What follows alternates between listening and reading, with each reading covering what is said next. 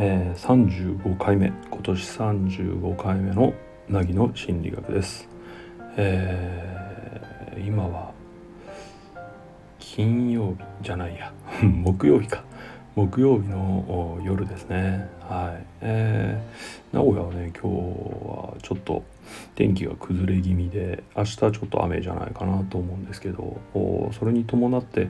ちょっと寒さも戻りつつあるかな。寒さが戻るっていう言い方も変だけどまあ非常に暑い日が続きましたんでね。うん。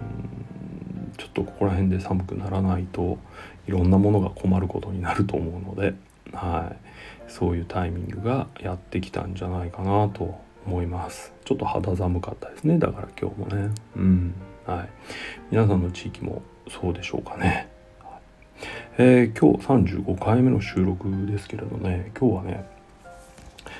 違う反応をしてみる意義ということをちょっと話してみようかなと思います。うん、えっ、ー、とまあ極端な例を挙げて説明しようかなと思うのでちょっと今から話すこと極端ですけど分かりやすくするためだけねそう思って聞いていただければと思うんだけど例えば、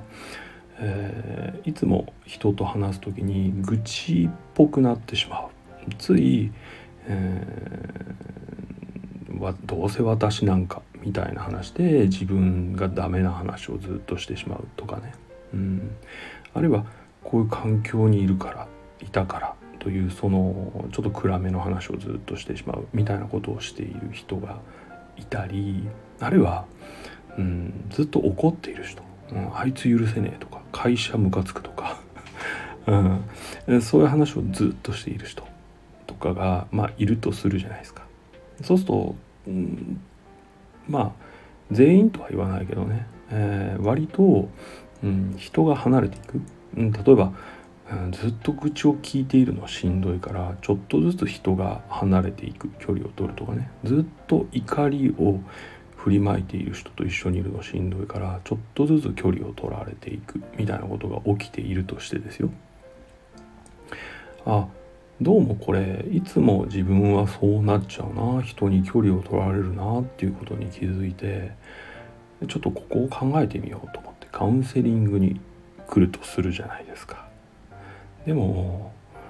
案外ですね例えばさっき言ったずっと愚痴を言ってた人ってカウンセリングに来て何かを説明をこちらがねどういう状況ですかって質問した時の説明をする時にずっと愚痴っぽくいや私なんかこんな風なんでこうでこうででもそれは私が悪くてみたいな話をしちゃうとかね。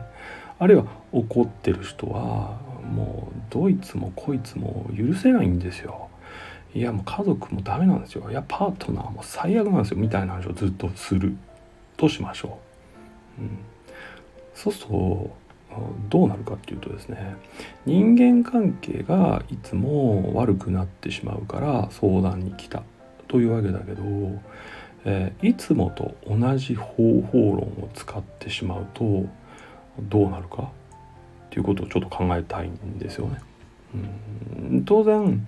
僕はカウンセラーだから聞けるんだけどもし僕がカウンセラーじゃなかったら普段その人たちの周りにいる人と同じ反応をするはずなんですよ。やっぱりずっと愚痴を聞いてるとちょっとしんどいなってなってきて多分離れるだろうしずっと怒ってるのを聞いてればこれもしんどいなと思って離れちゃうと思うんですね。うん、そう考えるとやっぱり、うん、何かこう問題が起きているなっていうことをと向き合いたい時って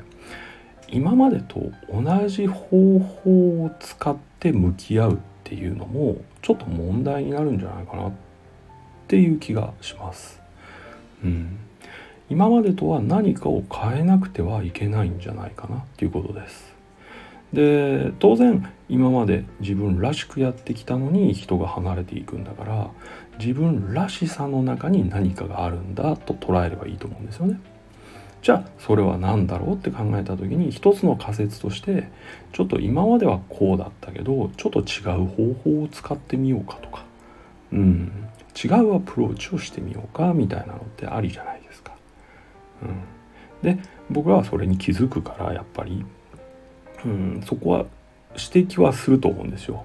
うん、早々に、うん、ちょっとそういう話の持ってき方だと相手はこう取っちゃうところがあると思うんですよねとか、うん、そういうちょっと怒りみたいな感情を発散してしまうと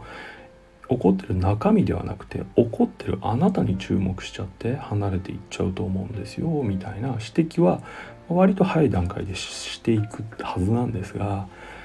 それでもねなかなかうんとはいえね私はこういう風でねみたいな同じ方法論をかぶせてきたりいやいやそんなやつばっかならもういいやって言ってまた怒ったりっていうやはりその自分の姿勢方法論を変えないっていう結論を出す人って案外いたりするんですよね。そうなるとまずカウンセリング自体ちょっと難しくはなってくるかなとは思います。もちろんいろんな方法を使ってそこら辺なんとかね本人がああこうしてみようかなって思えるようなね流れに、うん、したいなとは思っていろいろ方法を使うとは思うんですけど、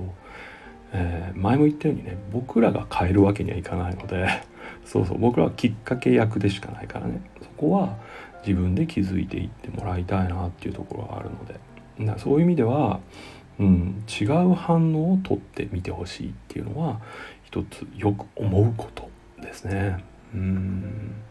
違う反応をした時に初めてもしかしたら自分の良さが出たり、えー、人が聞く耳を持ってくれるようになったりとか親身になってくれたりっていうことは起きがちなんですよ。うんそれが一つ今回話したいことです。ただね、えー、変えるって怖いんですよね。これは人間共通の特性だと思うけど生き方を変えるとか方法を変えるってすごい怖いんですよ。だって、えー、変えた先に何が待っているか予測できないからです。人間は予測できないことより予測できることを選ぶ傾向を強く持っているのでうんやっぱり愚痴を言っちゃう人は、まあ、愚痴言わなくなった時に何言っていいか分かんないからやっぱり愚痴を言うとかね怒りっぽい人はいや怒らずにアプローチするなんてできないからやっぱり怒るみたいにね。やっぱりいろんな理由をつけて戻っちゃう。それはね恐怖なんですね。うん。そことどう向き合うかそこをどう乗り越えるかという話も実はここには含まれるので、うん、いつもと違う反応を、まあ、してみようとは簡単に言ってもですね、まあ、実際にはそんな簡単な話じゃない、恐怖とか不安も一緒に払拭していきましょうよみたいな話になっていきますので、うん、まあそういう背景はありますがでも何にせよですね、うん、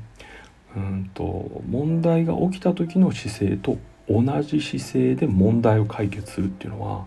なかなか難しいんではないかなっていうのは統計的に分かっているところですのでちょっとでもいいからね。うん。方法論変える、うん、反応を変えるっていうのは一つ考えてもいいところかなと、まあ、よく思いますという話をさせていただきました。というわけで、えー、ここまでお付き合いいただいてありがとうございます。またお会いする日までお元気で。